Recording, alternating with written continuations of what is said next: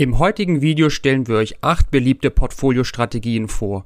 Von der ein ETF Portfoliostrategie über ein Expertenportfolio bis hin zu einer monatlich ausschüttenden Dividenden ETF Portfoliostrategie ist alles dabei. Hinweise zu Performance, Kosten, Renditeentwicklung und der Umsetzung mit welchem konkreten ETF das gelingt, findet ihr am jeweiligen Link in den Show Notes. Wie immer keine Anlageberatung und viel Spaß im Video.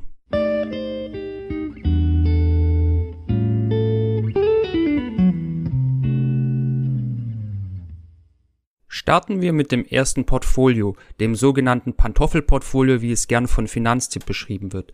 Dabei setzt sich das Portfolio aus zwei Komponenten zusammen. Einer risikoreichen Komponente, einem breit gestreuten Aktien-ETF und einer sicherheitsbringenden und bzw. risikoreduzierten Komponente, die sich aus Tagesgeld, Festgeld oder Anleihen zusammensetzen kann. Je nach eigener persönlicher Risikorenditeerwartung können diese Anteile unterschiedlich variiert werden. Wer mehr Risiko will, erhöht den Aktienanteil, wer mehr Sicherheit will, erhöht den Geldanteil. Gleichzeitig kann dieses Portfolio auch als Grundstück genommen werden. Alle weiteren besprochenen Portfolios können im Bereich der Aktienkomponente entsprechend aufgeteilt werden. Das nächste Portfolio ist das einfachste Portfolio. Es ist das Just One Portfolio und besteht letztendlich nur aus einer Anlage. Und zwar investiert dieses Portfolio zu 100% in einen ETF.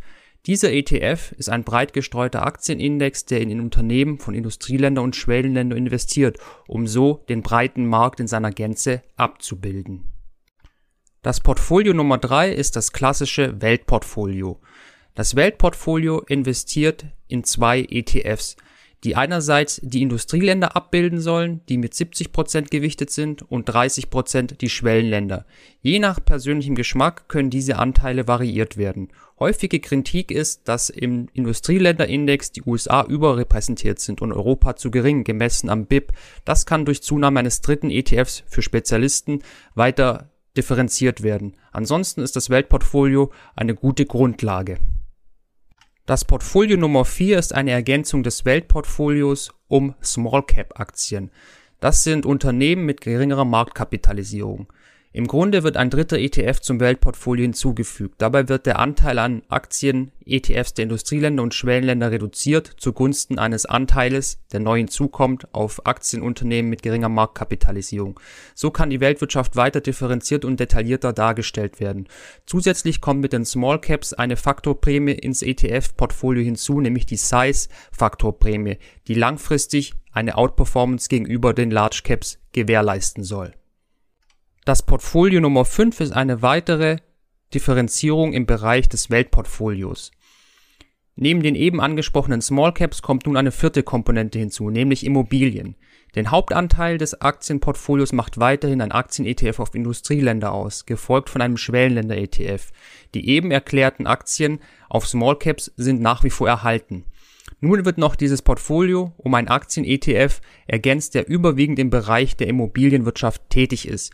Denn Immobilien haben eine geringere Korrelation mit dem breiten Aktienmarkt. So kann das Depot weiter diversifiziert werden. Portfolio Nummer 6 ist das erste Expertenportfolio, das Allwetterportfolio nach Ray Dalio. Es besteht aus sechs ETFs und hat seinen Fokus auf Sicherheit. Die größte Position ist ein Anleihen-ETF auf europäische Staatsanleihen mit langer Laufzeit. 15% gehen in ein Staatsanleihen-ETF europäischer Nationen, die mit mittelfristiger Laufzeit. 14% werden in Rohstoffen abgebildet, wovon die Hälfte 7,5 in physisch besicherten Gold-ETCs liegt. Die Aktienkomponente macht lediglich 30% aus. 5% stecken in Small-Cap-Aktien aus Europa und 25% in einem Aktien-ETF, der auf der gesamten Welt investiert, ähnlich dem des Just One-Portfolios. Portfolio Nummer 7 ist ein Expertenportfolio nach Gerd Kommer. Es ist das Smart Beta Portfolio. Es besteht aus sechs ETFs, die versuchen, wissenschaftlich erwiesene Faktoren für eine langfristige Überrendite auszubeuten.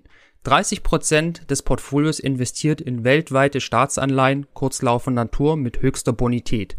Die restlichen Anteile werden auf sogenannte Faktor-ETFs ausgelagert. 14 Prozent investieren in einen Schwellenländer-ETF. Das ist die Faktorprämie Political Risk. Weitere 14 Prozent in einen Aktien-ETF, der auf Small Caps mit der Faktorprämie Size setzt. Weitere 14% in der Aktien-ETF, der das Momentum ausnutzen möchte. Weitere 14% in der Aktien-ETF, der die Quality eines Unternehmens ausnutzen will, zum Beispiel geringere Verschuldung, stetig wachsende Gewinne und Umsätze und ein nachhaltiges Geschäftsmodell. Weitere 14% wollen den Faktor Value ausnutzen. Dadurch soll langfristig eine Überrendite des Portfolios gewährleistet werden. Kommen wir nun zum letzten Portfolio, einem Portfolio, das vor allem für Investoren interessant sein sollte, die von ihrer Investition gern leben möchten, sprich einer regelmäßigen Ausschüttung von Dividenden äh, möchten. Dieses Portfolio besteht aus drei ETFs, die in ihrer Kombination zu einer monatlichen Ausschüttung führen. Das gelingt dadurch, alle drei ETFs schütten quartalsmäßig aus und in einem Rhythmus, sodass jeden Monat eine Ausschüttung entsteht. Wie ist das Portfolio nun aufgebaut? Der größte Anteil investiert in einen weltweit investierenden Aktien-ETF, der in Aristokraten investiert. Aristokraten sind Aktienunternehmen, die ihre Dividende 25 Jahre in Folge gesteigert haben. Weitere 30% gehen in einen Aktien-ETF, der auf Dividendenqualität setzt und sucht dabei Unternehmen weltweit.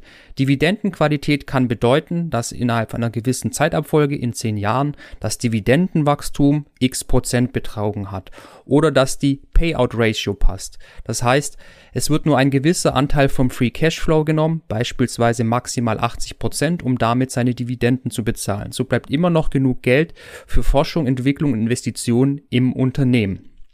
Ein weiterer Anteil, 30 Prozent, investiert in einen Aktien-ETF, der nach Dividendenwerten in Schwellenländern schaut. So kommt in das Portfolio auch nochmal regionale Diversifikation.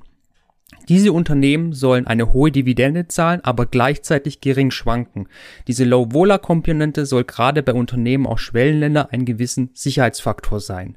Durch die Abfolge der quartalsweisen Dividendenausschüttungen soll gewährleistet werden, dass jeden Monat eine Dividende ins Konto des Dividendenportfoliobesitzer eingezahlt wird.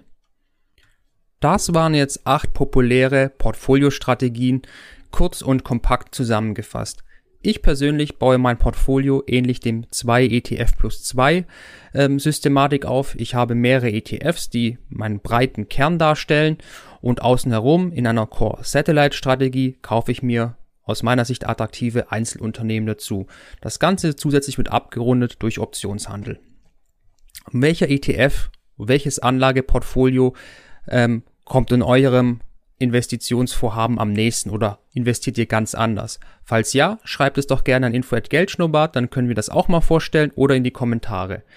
Alle weiteren Informationen zu den einzelnen Portfoliostrategien wie Gesamtkostenquote, Rendite, Schwankung und mit welchen ETFs ihr konkret diese Portfolios umsetzen könnt, findet ihr in den Links in den Show Notes.